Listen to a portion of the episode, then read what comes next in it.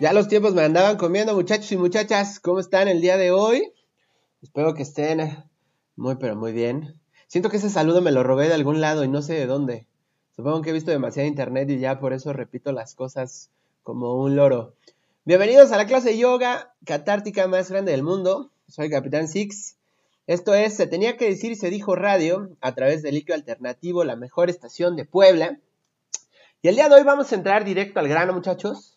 Eh, no, vamos a, no vamos a decir estupideces porque traemos un programa bien choncho y la neta es que si no, esto va a durar más que la aburrición perpetua que ofrece el canal de Pumas TV o UNAM TV, no recuerdo cómo se llama esa madre, tan aburrido estaba que ni siquiera quería leer cómo se llamaba el canal, así de largo estaría el aburrimiento. Hay más diversión en el canal del Congreso, muchachos, que en el canal de UNAM TV. Oigan, pues vamos a entrar con un tema que está de moda, el alargamiento del pene, ¿no? Pues para muchos, alargarse el pene, no, no es cierto, no vamos a hablar sobre eso, que sí deberíamos. Eh, el día de hoy vamos a hablar sobre este fenómeno, eh, fenómeno de las redes, claro, que fue el estallido de las nenis. Digo, hoy, hoy el meme creo que es el de la Nutella, pero el de la semana pasada fue el de las nenis. Pero también, ya que íbamos a hablar sobre este tema y sobre el tema de los dineros, básicamente traje una invitada. Eh, también por eso vamos a hablar del OnlyFans. Para que empecemos a ver contrastes, veamos qué diferencias hay, si es que hay alguna, qué semejanzas, si es que hay alguna, eh, qué cosas se parecen, ¿no? Vamos a explorar bien el tema, lo vamos a desmenuzar cual pechuga de pollo para hacer taquitos dorados es lo que vamos a hacer el día de hoy, muchachos y muchachas. Este, pero para quien no lo sepa, porque esto puede ser también de pronto un término muy millennial, ¿no?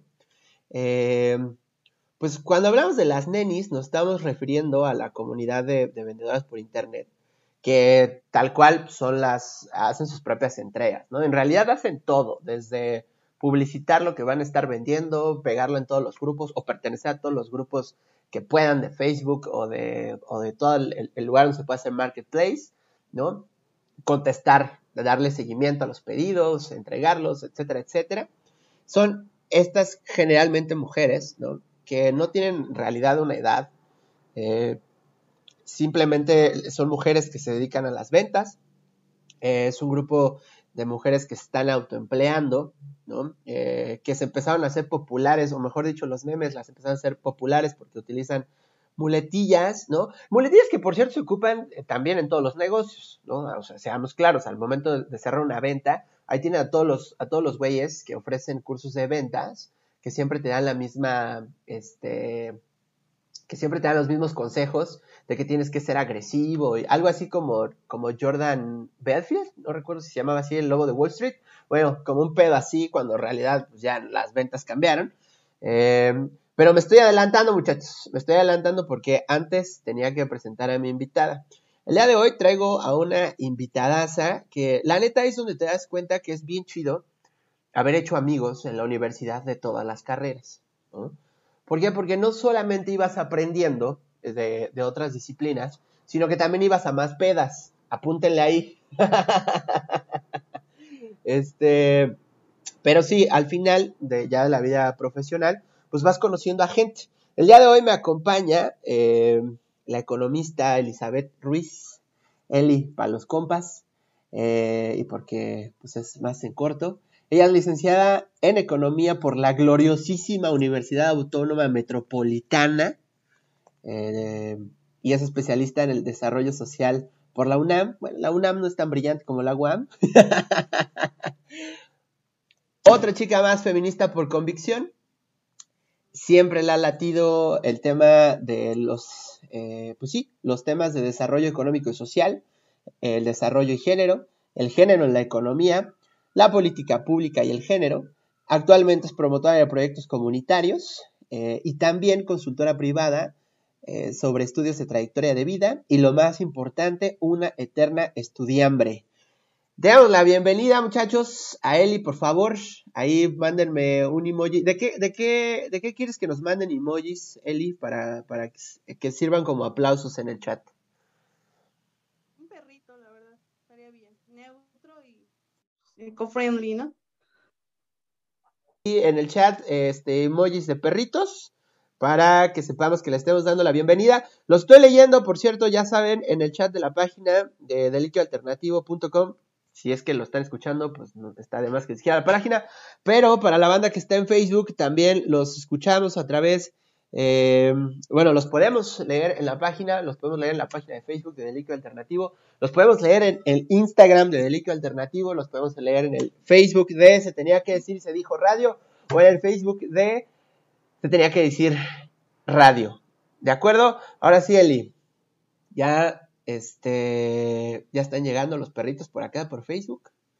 Em, no sé si trajiste público. Y gracias a ti, la verdad es que Concuerdo con todo lo que dijiste. Desde hacer amigos, yo creo que es el mejor consejo para los que están estudiando, ¿eh? Ser, apostar por ser multidisciplinario, no solo en la academia, sino también en la amistad. Después lo van a agradecer. Y también en lo de la UNAM y la UAM por ahí. bueno. Es que muchos de, muchos de los quejumbrosos saben, o sea, siempre es, es como un chiste recurrente de de hacer chistes sobre la UNAM, por eso no me quieren mucho la, gente en la UNAM, pero no me arrepiento de nada. Este... No te preocupes, así es la experiencia. Este, no, pues, pues sí, este, primero, pues, gracias, gracias por la invitación, gracias por los perritos y, y pues por el tema, ¿no? O sea, la necesidad, ¿verdad? La, necesidad de la tendencia nos hace, nos hace hablar este, de estos temas, ¿no? También para, para evitar como también el mal entendimiento, ¿no? Y el bullying mala onda que se le hace a este tipo de, de chavas o a estas chavas que, intentan ganarse, ganarse un ingreso, ¿no? En tiempos difíciles. Por ahí vi a alguien que decía, prefiero ser neni a ser nini, ¿no? Entonces, también por eso está... Qué, bueno que apuntas eso. Hace poco, perdón, un Lolita Ayala este, no, fíjate que hace poco, no recuerdo si fue en esta semana o la pasada, estaba platicando, igual con un amigo, y me decía, güey, ¿qué pedo con, la raza azteca, no? Yo le decía, ¿por qué, güey? Justo estábamos hablando de esto, de las nenis, y me decía, güey, ¿por qué a todo le tenemos que buscar otro nombre de cierta forma despectiva para referirnos o para desprestigiar o para minimizar el trabajo de alguien? Y justo, y justo hablábamos, por ejemplo, de, todos los oficinistas, ¿no? Yo me incluyo como oficinista, que pues el término godín, ¿no? Ay, pues, ¿tú qué vas a saber si es un godín, ¿no? Como todo ese tipo de cosas. Y no lo había pensado, pero es cierto, siempre se busca como un nombre para ridiculizar a la banda de algo que está haciendo, eh, y en este caso, ¿no? Refiriéndome a, las nenis y a los godines, pues que no estábamos haciendo otra cosa más que reproducir eh, lo reproducible que es trabajar, ¿no? Entonces, eh, desde ahí podremos partir como el, horizonte crítico que tenemos como sociedad. Yo creo que, y, el punto acá, eh, en, cuanto a estas chicas o esta estrategia, es precisamente el que siempre buscamos como el desvalorizar algo, ¿no? O sea, desvalorizar una actividad, desvalorizar, como bien lo dijiste. Pero aquí yo creo que el punto con estas chicas es, yo creo que la hazaña es la desvalorización por el hecho de ser mujeres, ¿no? O sea, e, es un tema muy debatible, porque sí, tienes razón, no solamente son ellas, sino es cualquier otra actividad que inclusive la misma, o sea, la misma lógica del capital y la reproducción de este sistema te hace estar buscando sistemáticamente estrategias de supervivencia, ¿no? Estrategias para buscar tu reproducción, porque si no simplemente te mueres de hambre. Y esa es la realidad. Entonces, es como esa batalla, ¿no? Entre quien busca como alguna estrategia de reproducción y la banda manchada que no entiende, no comprende y desvaloriza esa actividad, pues a través del bullying, ¿no? El bullying cibernético, los memes y toda esta onda. Y, yo creo que por ahí tiene que ver esto, ¿no? Esto también que dice sobre los godines, sobre las nenis, los bros y, y así, ¿no? Todos estos, este, estos personajes que van saliendo.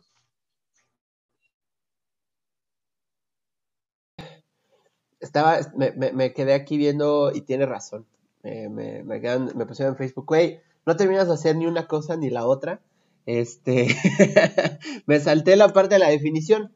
¿Te late si intentamos hacer ese ejercicio este, de intentarlo definir, pero antes de que lo intentemos definir, o antes de que tú me compartas cuál podría ser la definición, yo me topé con una, me topé esta definición con una página y la neta me quedé, digo, encontré otras que estaban más chidas, pero me quedé con esta porque sentía que era la, ¿cómo se llama? La, como la, visión global de lo que sería en redes sociales. Te la voy a leer y se las voy a leer a todos, ¿no? Todos. Dice, eh, es un grupo de mujeres emprendedoras que se volvieron conocidas por comentarios como hoy cierro pedido nena o entrego en punto, en punto medio linda dejando de lado las formalidades con las que se puede atender en el chat de una tienda online y que te ofrece todo lo que puedas necesitar, eh, te lo venden y te lo venden muy amable. Todo esto nació a raíz del uso eh, prolongado del Internet y, por la pandemia, el modo correcto para, el modo adecuado para hacer este tipo de ventas. Así como grandes empresas o pymes se han digitalizado, muchas mujeres también recurrieron a esta herramienta para generar ingresos extras. Otras lo hicieron por necesidad de quedarse sin empleo y otras más para completar el gasto. Y luego hablan de un dato del INEGI que dicen que alrededor de 1.3 millones de mujeres perdieron su empleo en México por el COVID-19. Y antes de que empiecen a decir, ay, sí, los hombres también se quedaron en trabajo, sí, ya sabemos, pero estamos hablando de las mujeres. ¿Qué opinas de, esta definición, Eli?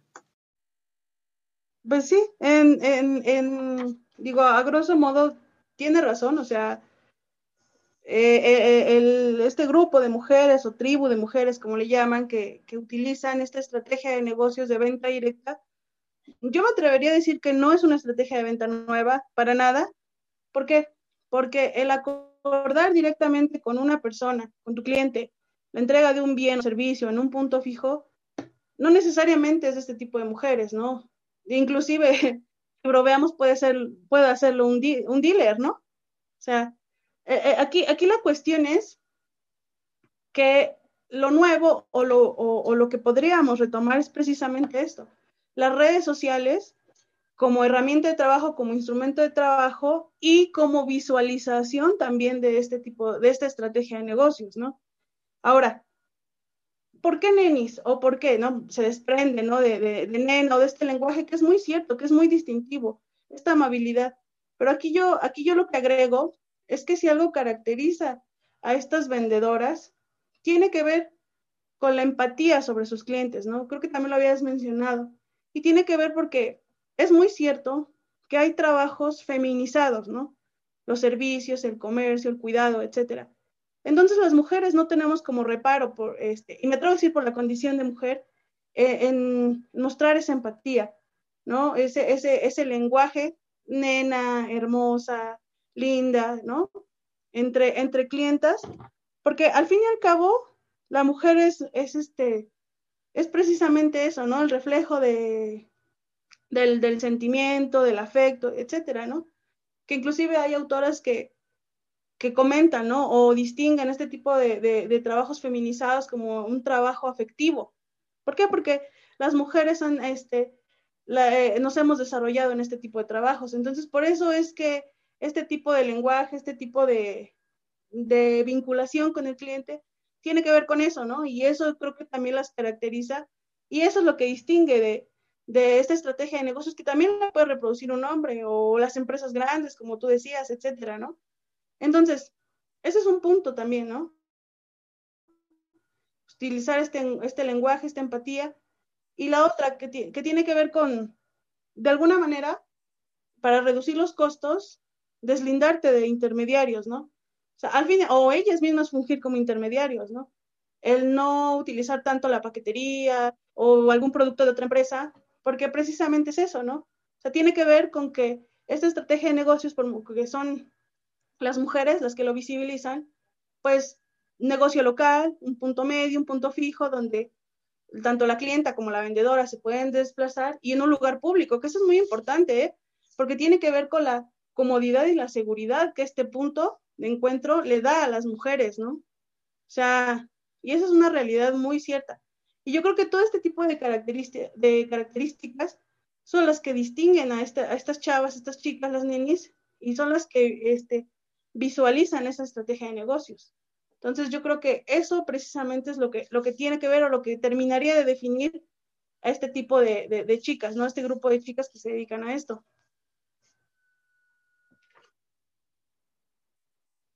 ¿Crees que podamos definir a las nenis? O sea, que, yo, yo lo llamo autoempleo, pero hay muchos otros que los llaman emprendedoras, otros que los llaman microempresarias. ¿Cuál podría ser como el, término más adecuado? Yo creo que es el autoempleo, ¿sabes? Porque emprender, bueno, también, ¿no? O sea, habrá quien diga, es que emprenden un negocio, es que son microempresarias. Sí, pero tiene que ver con otra estructura de negocios, ¿no? Con una estructura más, este, más compleja, más amplia y sobre todo con más alcance. Es el autoempleo lo que hace, o lo que ellas hacen, pues es percibir ingresos a través de la compra y de la venta de un bien o servicio. La mayoría de las veces no lo producen ellas, ¿no? Sabes, es venta por catálogo, productos de belleza, etcétera, ¿no? Que al fin y al cabo ellas solo fungen como intermediarias. O sea, sí hay, hay chicas o, también un número importante de chicas que venden sus propias artesanías, producen zapatos, etcétera. Pero yo creo que es una forma de autoempleo. Yo lo vería más como una forma de, de autoempleo y también precisamente por lo que mencionabas, ¿no? O sea, si lo contextualizamos en los tiempos de pandemia, donde el empleo formal se desplomó, pues esta es una forma de autoemplearse, de percibir ingresos. Empleo, eh, ¿cuáles son? Porque, eh, de hecho, ustedes no saben que Jumbrosos, pero antes de empezar el show, estaba platicando con Eli y hablábamos de lo caro, ¿no? Que era, era este, contagiarse de COVID, ¿no? Entonces, eso también nos lleva a pensar, mucha de esta banda se autoempleó, pues porque se quedó sin trabajo, o porque había que completar el gasto familiar, o porque alguien se enfermó en casa, ¿no? Pero hablar del trabajo, del autoempleo, a primera instancia parece bien, parece un buen recurso, una buena manera, pero hablando de números, ¿qué tan bueno y qué tan malo puede ser el autoemplearse? Eh, ese es un punto, es un punto muy importante, o sea, es, lo que también te comentaba un poco sobre este, este tipo de, estrategias, te digo, de percibir ingresos de autoempleo, pues está enmarcado en una realidad, ¿no? El 50%, más del 50% de la actividad económica en México es informal. La, capacidad que tiene el Estado y la inversión privada en cuanto a políticas económicas, etcétera, para sostener la economía formal, pues, pues no las hay, ¿no? Entonces, este, la economía informal pega a hombres y mujeres. ¿Cuáles son las implicaciones de esto del autoempleo? Pues yo creo que no, no hay que ir más lejos, ¿no? La desprotección, me, me refiero a que no, uno no posee protección social en la informalidad, o sea, eso es claro, vives con los ingresos día a día y la mayoría de los ingresos se van a la supervivencia y poco hacia el ahorro, hacia la protección social, salud, educación, etcétera, ¿no? Proveer estos servicios que te darían o que deberían de proveer, este, estar insertos en, una, en un trabajo formal, ¿no? Ese, ese, es como que el primero, la desprotección, la seguridad para realizar tu trabajo, ¿no? Para realizar este autoempleo. Era lo que te mencionaba, por ejemplo, eh, los puntos medios, reunirte. O sea, la, cuestión de la seguridad para desarrollar esa, esa actividad, pues tampoco la tienes, ¿no? No tienes este, seguro de desempleo, seguro este, de accidentes y todo lo que tendría que, la seguridad que te tendría que proveer un trabajo formal. Ese yo creo que también es una implicación muy fuerte. Y otra, otra implicación que tendría en el caso de las mujeres, pues es precisamente toda la protección social que no se le da a las mujeres, por ejemplo, si tienen que lactar, si tienen que tener este, permisos para la maternidad, para, bueno, sí, este proceso de maternidad, ¿no? Tanto el embarazo, citas médicas, lactancia, etcétera, ¿no? Guarderías para sus hijos y todas estas prestaciones sociales productos de un trabajo formal que tendría que tener una mujer. Entonces esas son las implicaciones que tendría este autoempleo. No solamente este sobre las ventas, las nenis, sino todo el autoempleo, ¿no? Entonces esas son las implicaciones que tiene y que ellas asumen y que tienen que lidiar con ello, ¿no? Entonces son, son implicaciones más allá de los ingresos, ¿no?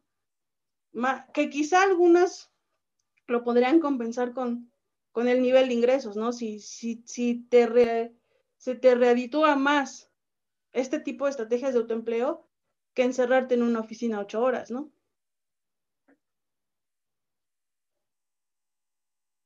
de poner en, Facebook un mensaje que dice, oye, yo pensaba que no estaba autoempleado, pero escuchándote de regreso, me doy cuenta que sí.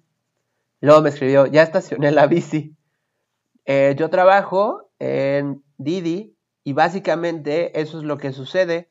Todo corre por mi cuenta, la bicicleta, la mochila, el, recoger y llevar las entregas. Es como si fuera una neni y no me había dado cuenta. No tengo nada de lo que acaban de, platicar. Y lo otro, yo creo que arrancó la bici porque no le entiendo qué me quiso escribir. Pero justo eso, ¿no? El, el, el tema de cómo también, digo, qué bueno que, nos escribió acá el amigo Luis, este, y nos pone eso, porque al final, el hecho de que trabajes para una empresa, ¿no? O una cosa así, tampoco garantiza que puedas o que tengas de entrada tus derechos laborales, ¿no? El, estas, estas empresas que se dedican al delivery, eh, pues hacen eso, ¿no? Por eso los llaman socios, por eso los llaman colaborador, para no reconocerlo como trabajador, porque entonces si te reconocen como trabajador, tienen que reconocerte tus derechos laborales, algo que todas estas empresas no hacen, ¿no? La eterna pregunta, se atropellan a alguien, a un repartidor que tocamos madera, que no pase de de, de, de, de alguna de estas empresas, ¿quién termina pagando? Pues él. Exacto. ¿no? Eh, eh, eh, claro, por supuesto. Y yo creo que es un punto, es un punto muy importante lo que te decía, o sea, no desprendernos del contexto, ¿no? O sea, la realidad en la que estamos. O sea, vivimos en la era neoliberal y eso es muy cierto y esta es una de las repercusiones, ¿no? El que las empresas grandes se entiendan del costo de la mano de obra, ¿no? El costo de tener un trabajador formal este, el, el, la idea de ser tu propio dueño, la, esta, esta idea tergiversada de la libertad, ¿hasta qué punto eres libre, no? Eres libre de autoemplearte, de venderte, etcétera, ¿no? O sea, esta idea de, de, de, ser dueños de uno mismo, de, retomar tu individualismo y llevarlo hasta el punto donde tengas tú solo que ver sobre la, la provisión de, tu reproducción, ¿no? Social y económica o sea, la, la, autoexplotación, etcétera, todas estas repercusiones que tiene, que tiene este impacto, esta política flexibilizada de empleo, ¿no?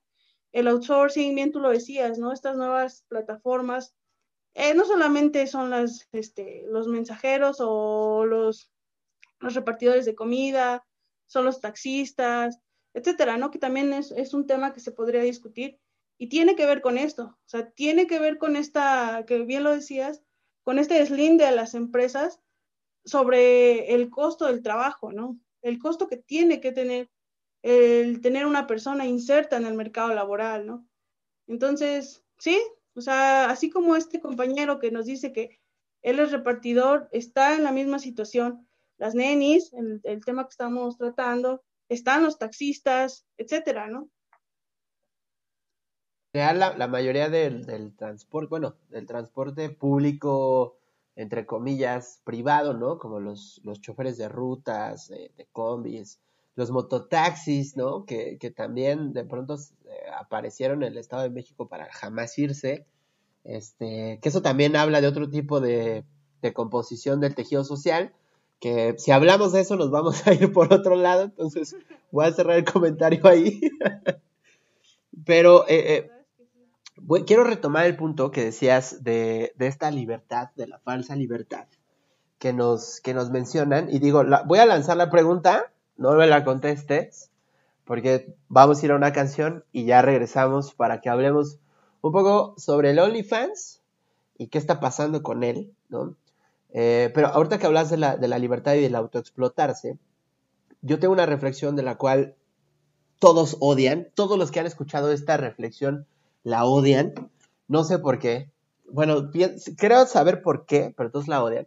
Pero yo les he dicho miles de veces que la diferencia entre el trabajo que yo desempeño ¿no? en, la presa para la que trabajo, eh, pues al final es eh, pues un trabajo que, se, que, que termina así dando pues, regalías, dando dinero, ¿no?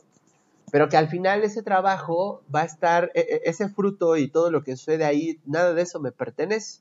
Por más de que yo me haya preparado y sea mi capital intelectual, etcétera, etcétera, al firmar yo un contrato en donde cedía básicamente todos mis derechos, ¿no?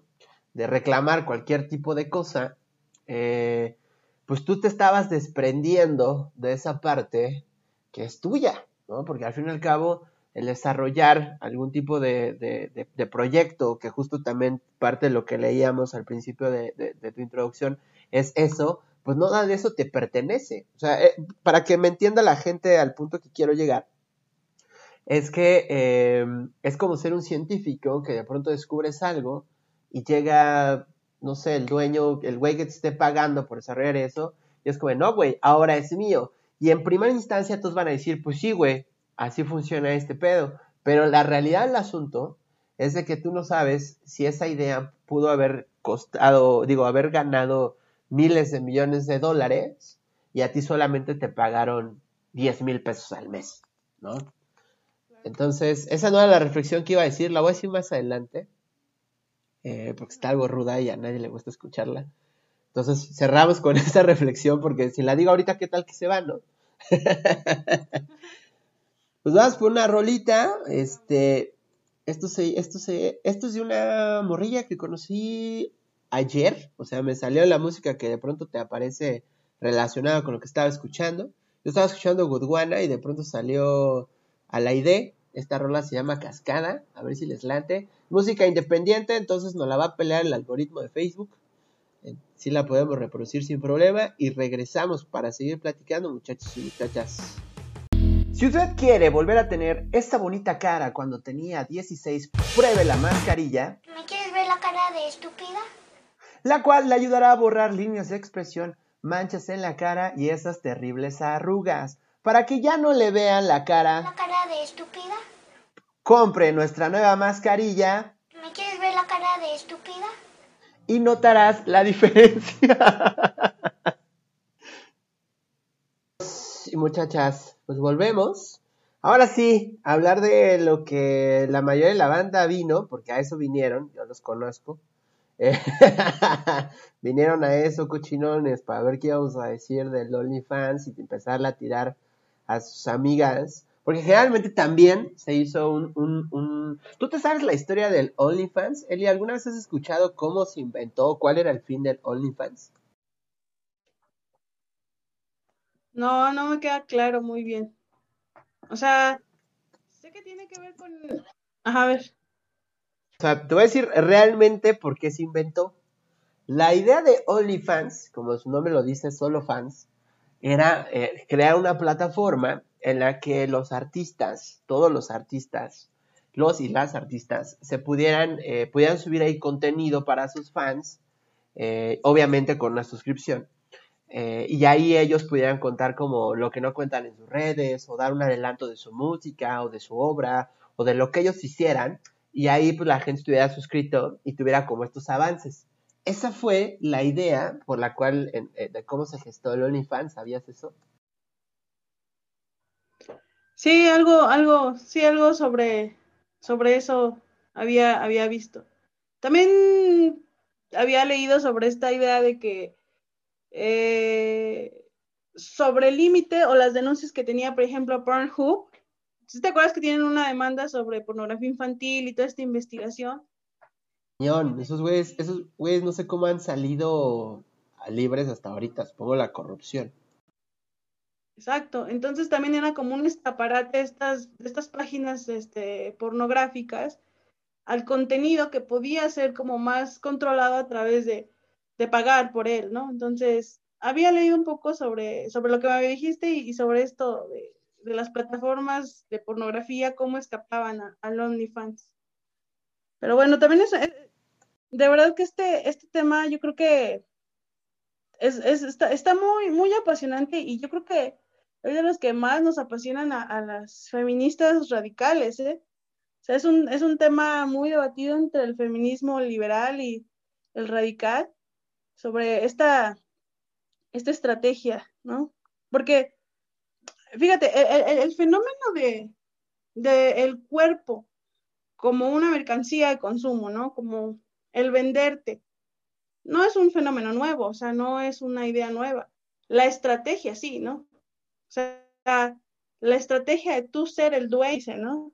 El dueño de, del contenido, controlar a quién, sobre el costo, etcétera. Eso es el fenómeno que podríamos llamar nuevo. Pero la venta del cuerpo como consumo y sexualizado de la mujer no es nada nuevo. Entonces, por ahí va la discusión.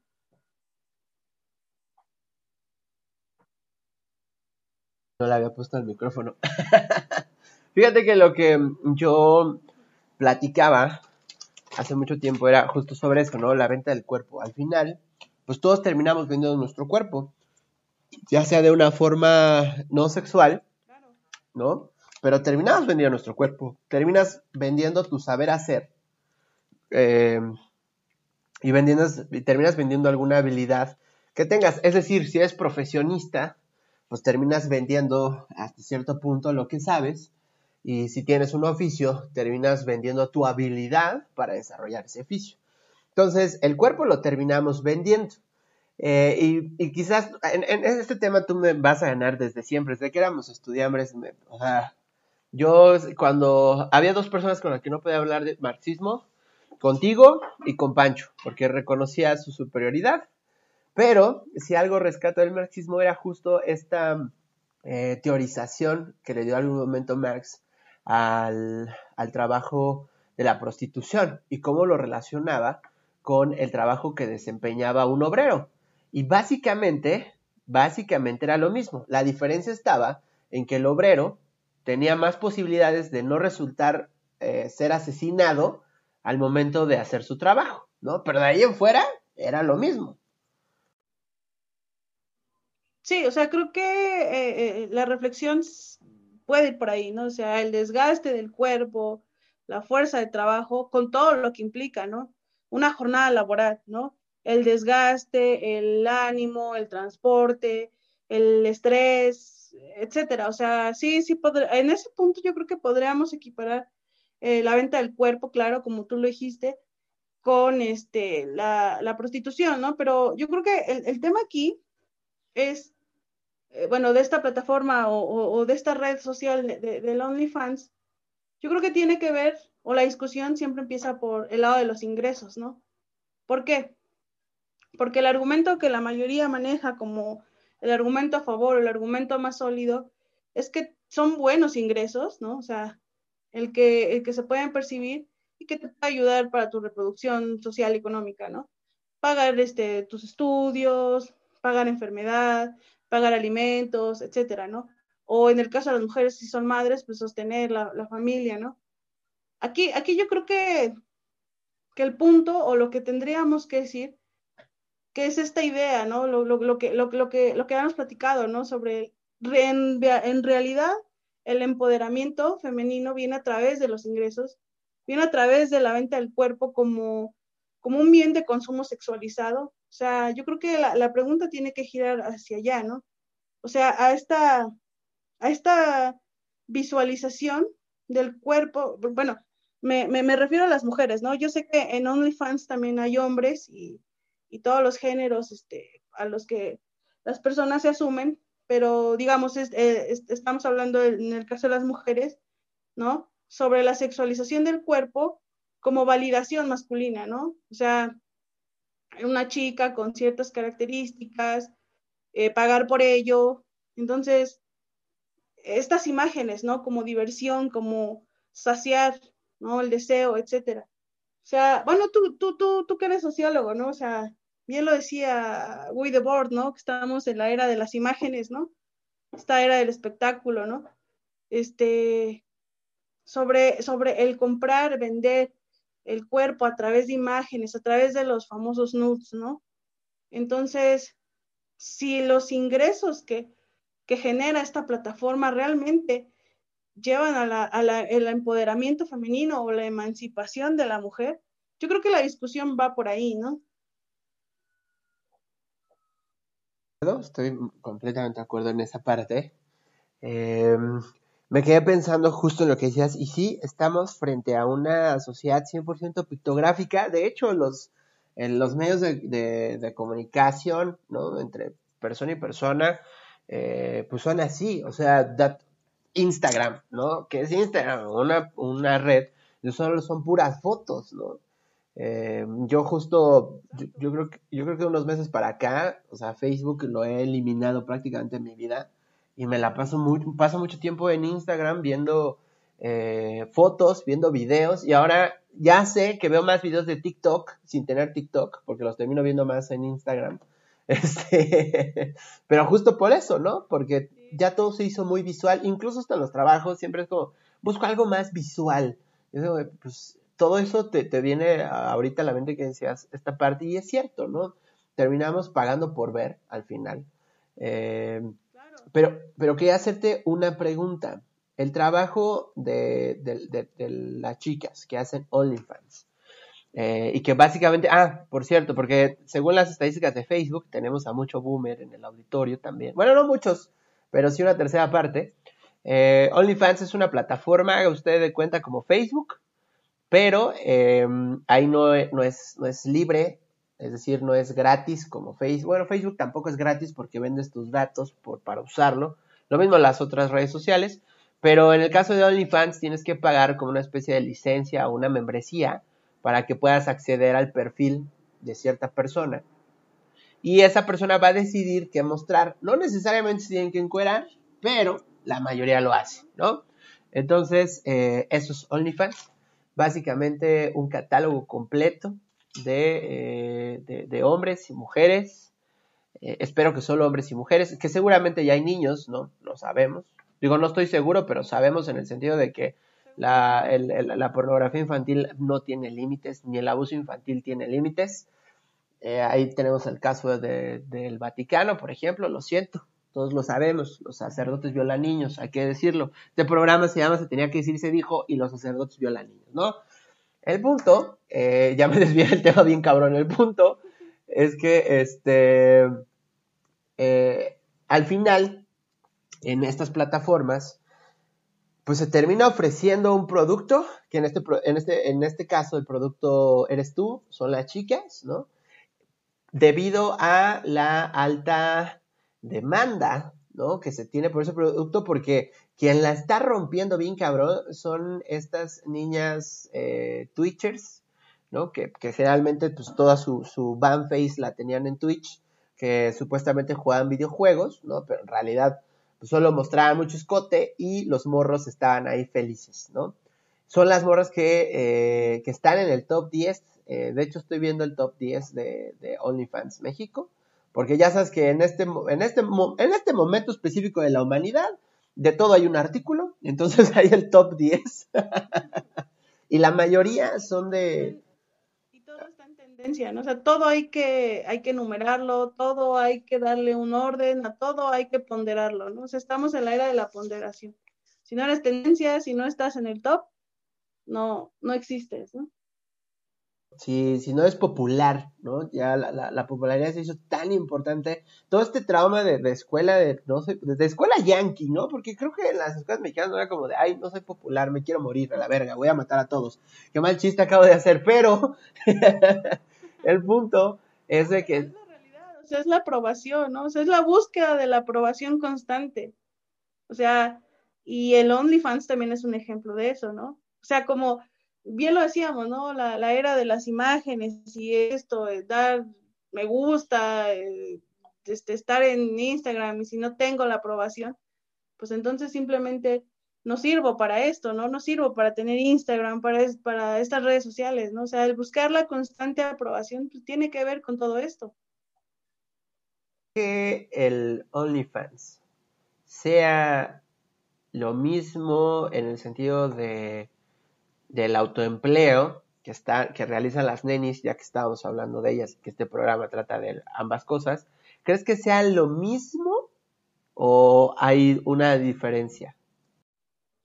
No, yo creo que sí hay una diferencia. O sea, eh, justamente esta idea, ¿no? De que yo soy dueña de mi cuerpo, soy dueña de mi tiempo, y por qué no ser dueña de, de cómo me gano la vida, ¿no? De este ejemplo, la diferencia de vender un producto, un servicio, como las nenis, ¿no? Como estas chicas, con las chicas que su mercancía es el cuerpo sexualizado, pues no, no creo que sea una forma de autoempleo. ¿Por qué?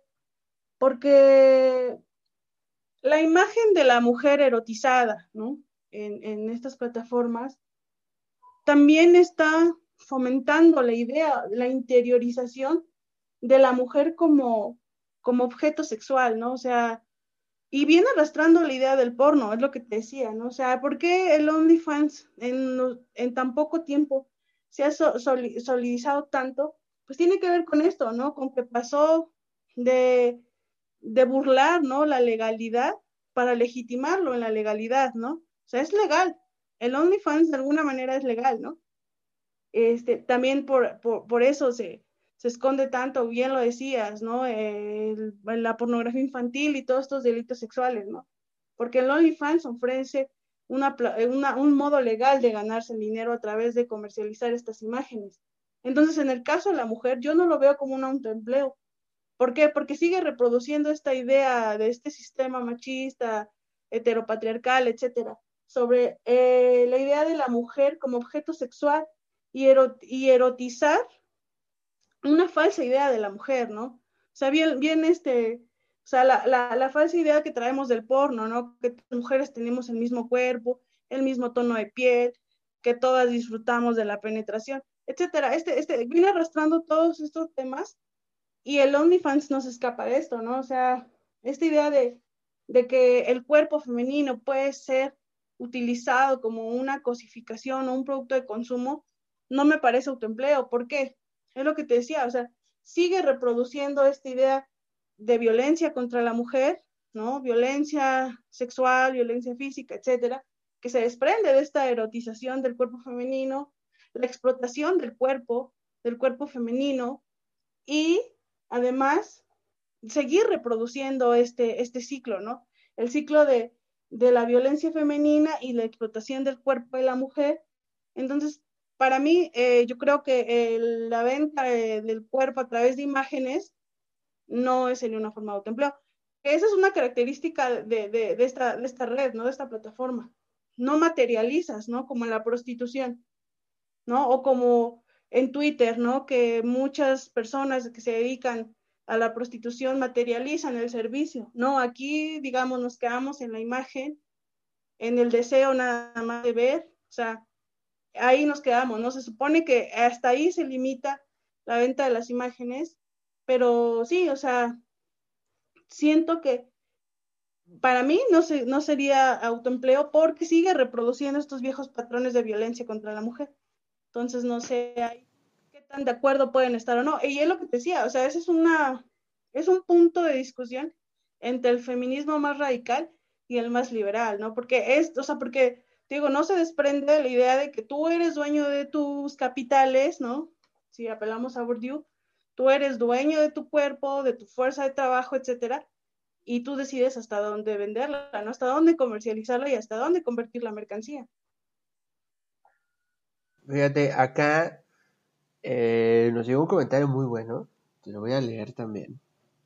Eh, presuntamente, bueno, me piden anonimato, pero presuntamente quien nos escribe tiene, un, tiene una cuenta de OnlyFans. Y me hizo reflexionar. Te voy a decir lo que me escribió y luego te voy a decir lo que pienso y ya luego me dices, ¿va? Em, me escribió, eh, la, la, la, anónimo, sí. Tengo un, tengo un perfil de OnlyFans y la verdad es que no pienso al igual que la invitada porque en este sentido, no me siento obligada, ni tampoco creo que eh, esté siendo usada por un sistema. Al contrario, desde joven siempre supe que la atraía a muchos chicos y eso nunca lo, nunca lo pude utilizar a mi favor en la educación. Más grande, en los trabajos, me di cuenta que únicamente me contrataban por mi condición me imagino que está guapa o algo así. Solo puso mi condición, no, sé cuál condición. Si me estás escuchando, dime cuál condición. Eh, me perdí. Ah, por mi condición. Eh, al empezar la pandemia, me despidieron como ustedes apuntaban, no tenía ningún tipo de seguridad. Y decidí abrir mi cuenta. Para no hacernos el cuento largo, nos dice que eh, mensualmente de dos a tres veces lo que ella ganaba y que tiene un título de maestría. ¿Qué piensas sobre esto, Eli? Ve que ya lo que te iba a decir era una estupidez. Entonces, que, como principalmente lo que estaba leyendo fue como entiendo tu punto, porque sí entiendo la parte de la cosificación eh, y la hipersexualización a las que se han y hemos sometido a las mujeres, lo entiendo, pero siento que en esta parte en donde ella eh, está exponiendo su punto y hablando de su realidad inmediata, eh, ¿cómo? Porque entiendo un poco la, génesis del pensamiento de, algunas de las corrientes feministas, pero en este caso nos vemos un poco sometidos a la idea de la que nos hablaba Marx sobre la liberación de la clase trabajadora, la liberación del oprimido. En este caso, ¿cómo se puede entablar este ejercicio de dialéctica que hoy no ocurre en redes sociales porque solo existe o, negro o blanco o bien o mal? Eh, si hiciéramos realmente este ejercicio de dialéctica llegaríamos a un entendimiento. Entonces, lo que quiero que hagamos en este momento, Mieli, es que podamos hacer esta dialéctica entre esta chica que dice, no, a mí nadie me está violentando, eh, y tú dices, sí, en efecto, el sistema te está violentando. ¿Cómo llegamos a ese, ese punto dialéctico, para que también toda la banda que nos está escuchando, porque ahorita tengo dos preguntas también muy bomba que me gustaría hacerte, pero vamos primero por eso.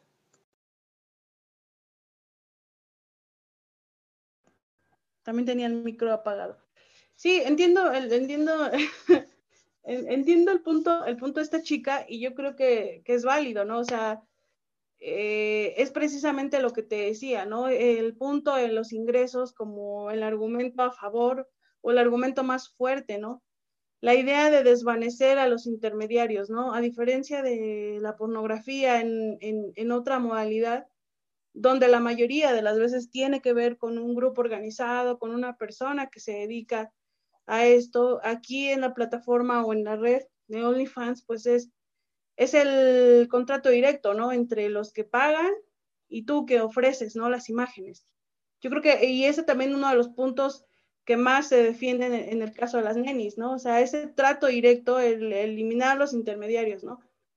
Yo creo que ese es un punto y, y, y, que, que, es el más discutible, ¿no? Aquí lo que yo, lo que yo, yo diría es precisamente que sea disminuido la, implicación que tiene la venta del consumo del cuerpo femenino, precisamente por la sociedad, ¿no? La tolerancia que se tiene a, la erotización del cuerpo, el cuerpo como consumo, etcétera, ¿no? O sea, esta chica dice, sí, o sea, me reditúa, yo sabía o, o, mi experiencia es que en los trabajos me contrataban solamente por el físico y no por mis habilidades. Es cierto, ¿no? Es cierto que también es una realidad que el falso argumento de, formarte con un capital humano, este discurso de la igualdad de oportunidades, ¿no? Tú fórmate y al final vas a tener este, una, una rehabituación al final en tu trabajo, pero eso no es cierto, ¿no? Es, no es cierto porque el mercado laboral en México no funciona, ¿no? O sea, eh, aunque tengas un posgrado, no te garantiza que vas a ser, vas a ser rehabituado como y eso es cierto, ¿no? O sea, el ingreso yo creo que es el, argumento más fuerte, pero, pero lo que quiero, lo que quiero darme a entender es que precisamente el monto de lo que te deja invisibiliza y minimiza el impacto que tiene este tipo de, de comercialización del cuerpo femenino, ¿no? O sea, esta chica dice, sí, me deja más que otros trabajos. Es cierto que también el OnlyFans tuvo un repunte, por lo menos en México con lo de la pandemia, o sea, de todas estas chicas que se quedan sin trabajo y esta es una fuente de ingreso, pero yo sigo, sí, sigo apelando que, que tiene que ver con este sistema de violencia, ¿no? Machista, heteropatriarcal, que sigue viendo a la mujer como, como, como el ente que sexualiza, ¿no? Como este, al que solo se disminuye para el placer, ¿no? Para la aprobación masculina.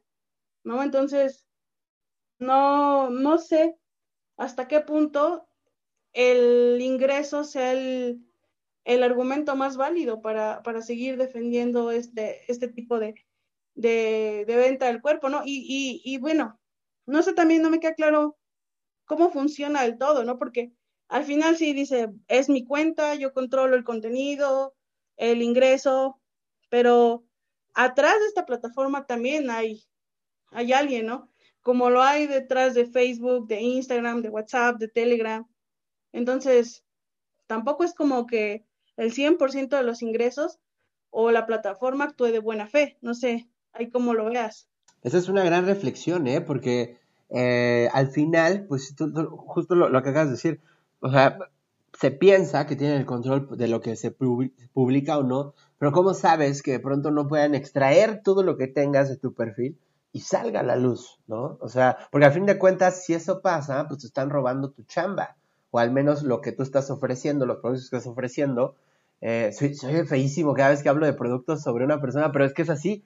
Eh, si te roban esos productos y salen al mercado, y llega un güey que, o una morra, no sé, una persona, no digamos género, una persona llega y dice el pack de fulana de tal en 50 varos, eh, hablando del de OnlyFans, ¿no?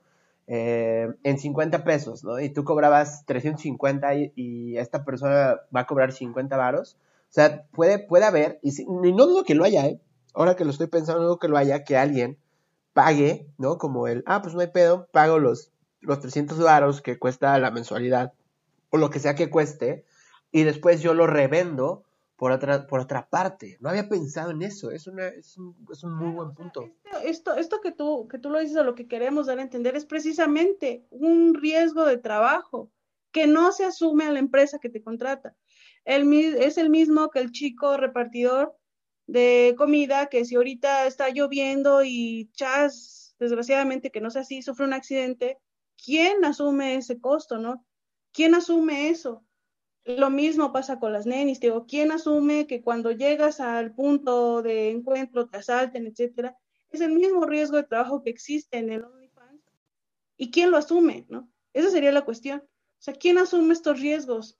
¿Para quién es la ganancia mayor?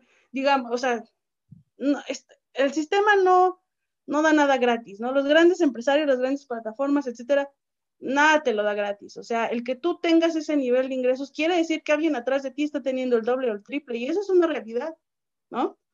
Entonces, tendríamos que alargar también la discusión hacia ese lado, ¿no? Sí, yo como yo que tengo mi cuenta, tengo cierto nivel de ingresos, pero ¿quién se está quedando con la mayor parte de mi trabajo, ¿no?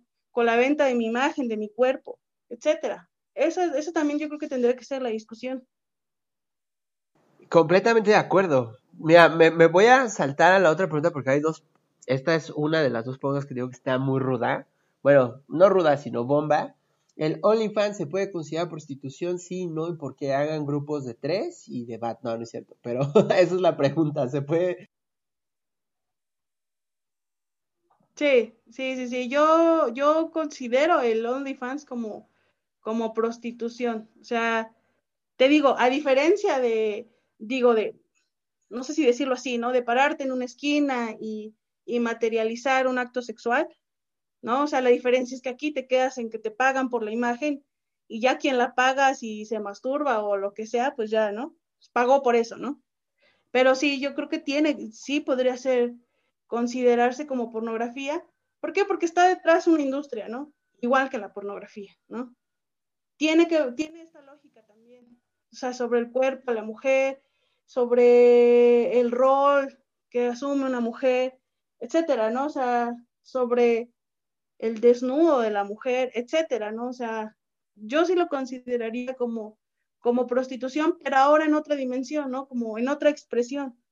Ah, qué güey, estábamos platicando tú y yo nada más, no había aprendido esta madre. te, decía que, eh, bueno, le estaba platicando a Eli, pero para que ustedes sepan, yo veo como muy distinto el, el, tema de, de, OnlyFans como prostitución. Yo no lo veo como prostitución. Digo, en un estado de arte, un nuevo estado del arte del que habla Eli, sí podría ser considerado eh, prostitución. Alguna vez también lo pensé. No creo que sea así porque necesito que tenga, desde mi perspectiva, creo que tiene que haber algún tipo de contacto físico o tiene que haber coito, si lo quieren ver así, o tienen que coger, si lo quieren ver así, para que entonces pueda ser considerado prostitución. Así yo lo veo. Em, en todo caso, tendría que ser visto, o podría ser, mejor dicho, podría ser visto este trabajo como el de una modelo erótica. ¿Por qué digo eso? Porque eso iba al siguiente comentario, más que preguntar a comentario.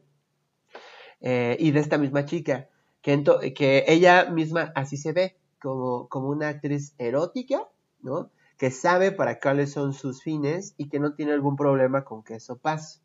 Entonces, eh, no sé, digo, está, está, está ahí, digo, para, para todos aquellos científicos sociales, está ahí este tema del OnlyFans junto con pues el de las nenis no, porque de hecho en, este mismo programa yo hablé con, eh, hablé sobre la güera emprendedora, ¿no? Yo hablaba en otros programas que siempre en cualquier barrio popular hay doña güera, que en la mañana vende tamales, a mediodía está vendiendo eh, tacos y en la noche pasa a dejar el, el, catálogo de, de, Price Shoes, ya sabes. O sea, siempre han existido esta figura de la mujer que se autoemplea para solventar el gasto familiar o para ella sacar el gasto familiar. Eso siempre ha sucedido y más en los estratos populares. Eh, pero en este punto, vuelvo a, lo del OnlyFans, en este punto, eh, ahí es donde todos los científicos sociales tienen que entrar a estudiar ese fenómeno, social y empezar a teorizarlo, empezar a ponerle esos, eh, pues esos conceptos, porque te digo, me hiciste entrar yo ahorita como en, esa disyuntiva, yo estaba muy convencido que no era prostitución, pero ya pensándolo que desde otro estado del arte sí lo es, y ya no sé qué pensar, me acabas de confundir todo. No, yo, yo, yo, o sea, no es un tema fácil, o sea, digo, aunque somos científicos sociales, o sea, sí es un tema, porque así es la realidad social, ¿no? O sea, nos vamos complejizando cada más. Lo mismo que es todo el abanico de géneros, el tema feminista, y ahora precisamente pues, lo que estamos tocando, ¿no? De, del OnlyFans, ¿no? O sea, lo que yo decía, ¿por qué lo asumía como prostitución? Entonces, el, el, poner a prueba, como bien dices, los conceptos, ¿no? Tú dices, bueno, a lo mejor yo no lo veía como prostitución porque no se materializaba un acto sexual, ¿no? Yo le digo, no, sí, porque se materializa la, el intercambio de un bien por, un, por, por monedas, ¿no? Por dinero, por, por, o sea, hay una transacción, pues, o sea, una transacción de imágenes por dinero, ¿no? Y, y a lo mejor no se materializa el acto sexual, pero, se, pero dices, yo compro mi, mi, imagen, yo me masturbo, hago lo que sea y sigo reproduciendo esa idea, ¿no? Además, yo lo asumo como prostitución, como te decía, porque hay una industria detrás de ella, ¿no? Entonces, sí, o sea, tenemos que seguir este, reflexionando acerca del tema sobre las implicaciones y sobre todo sobre las consecuencias, ¿no? O sea, los alcances que podría tener este, esta plataforma, esta red, y que van a seguir surgiendo más, ¿no? O sea, porque si algo tiene este sistema es que se va, va evolucionando las exigencias, ¿no? Entonces, hay un punto donde hay negocio y va a surgir una empresa, un sector, una industria para este, comercializarlo. Por eso yo creo que sí se debe o tendremos que empezarlo a asumir como prostitución y a reflexionarlo como tal. Porque hay un punto en el que difícilmente se toca, al menos yo nunca lo he visto que, lo toquen cuando se habla sobre esto, es el tema de cuando estas mujeres eh, estén más grandes, formalicen una familia, y viene todo el, el, poder imperante de la moralidad familiar, y si seguimos con los valores judeocristianos, pues ya sé por dónde va a ir la cosa. Pero imagínate que de pronto tú tienes un hijo, ¿no? O deciden tener un hijo.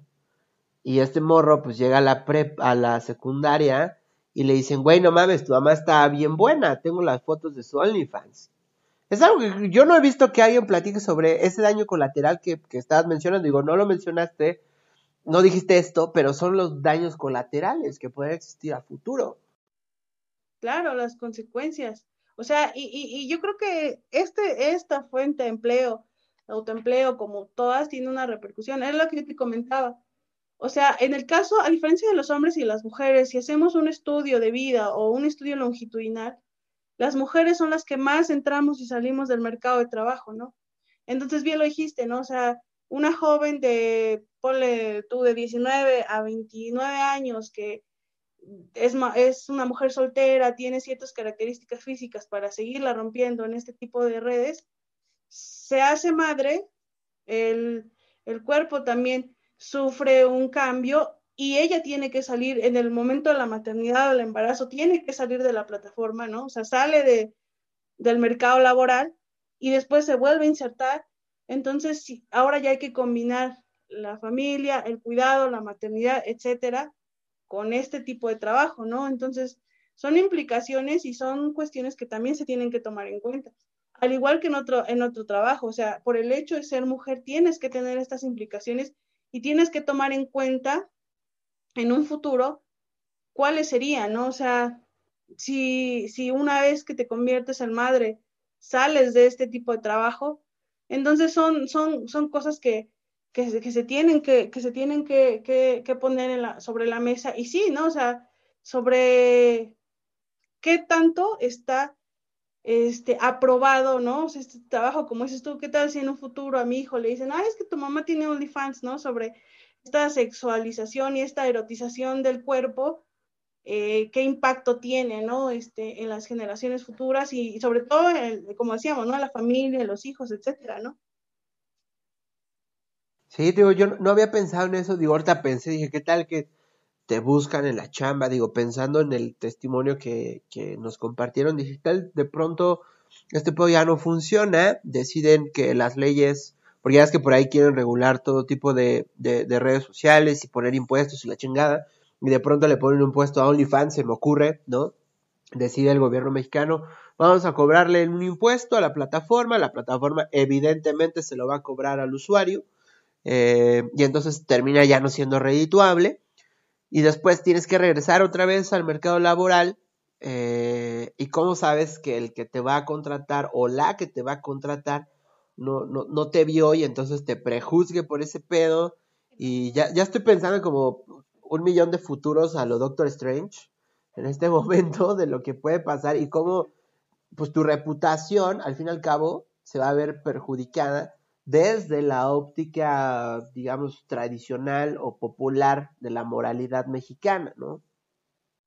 Claro, claro, porque eh, bien lo dijiste, ¿no? O sea, sigue existiendo esa, esa, esa doble moral, ese, el prejuzgar a una persona, ¿no? Entonces, porque, porque quizá quien sigue diciendo, afirmando, ¿no? Y, y, dice, yo no tengo problema, no es prostitución, me redeta bien, yo no tengo problema en seguir empatando mi trabajo en la oficina con esto, ¿no? Con el OnlyFans, pero ¿qué repercusiones tiene cuando esta vida digital pasa al plano físico, ¿no?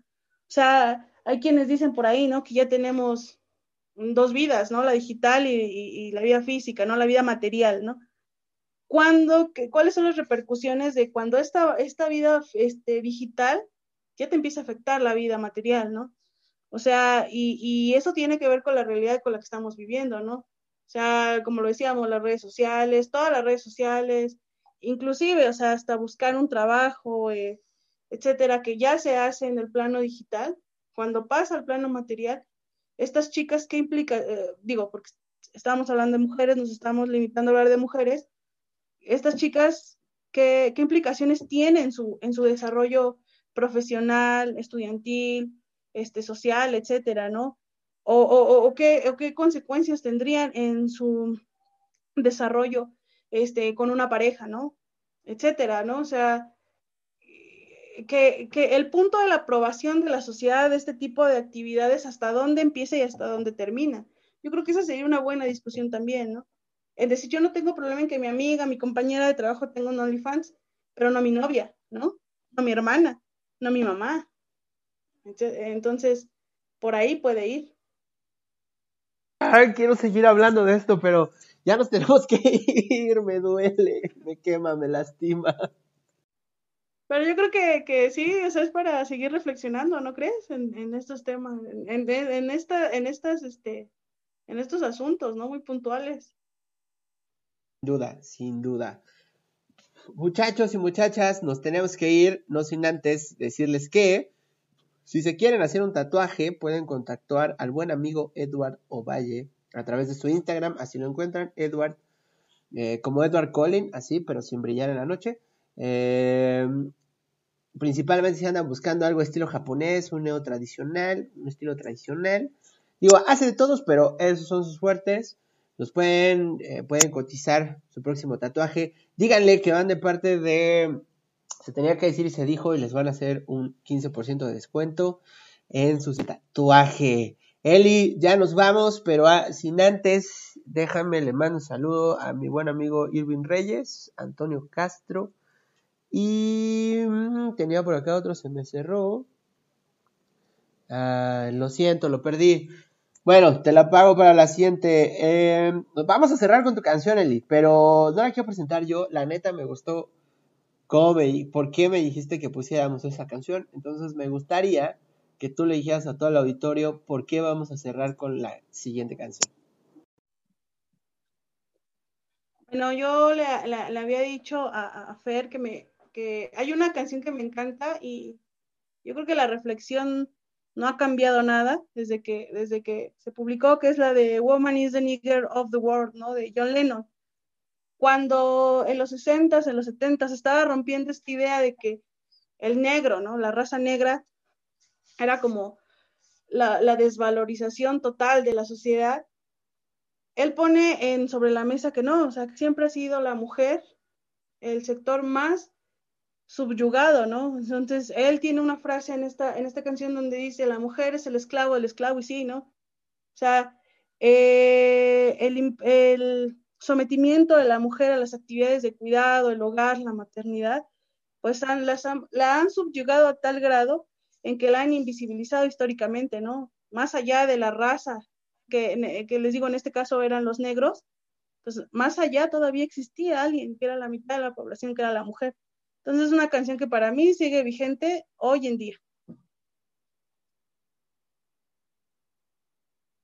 Ya se las sábanas, lávense las manos, pórtense bien. No, como, dice Carla, pórtense mal, cuídense bien.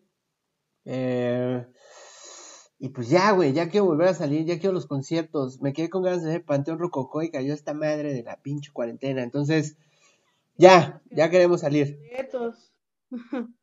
pedillas. Espero que el, espero que sí haya concierto. Espero que nadie de Panteón se muera para que haya concierto.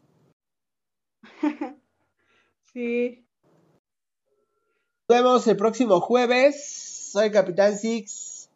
Eh, pues ya, esta fue la mejor introducción de la canción. Nos vemos el próximo jueves. Cuídense, no gasten su dinero en OnlyFans. Adiós.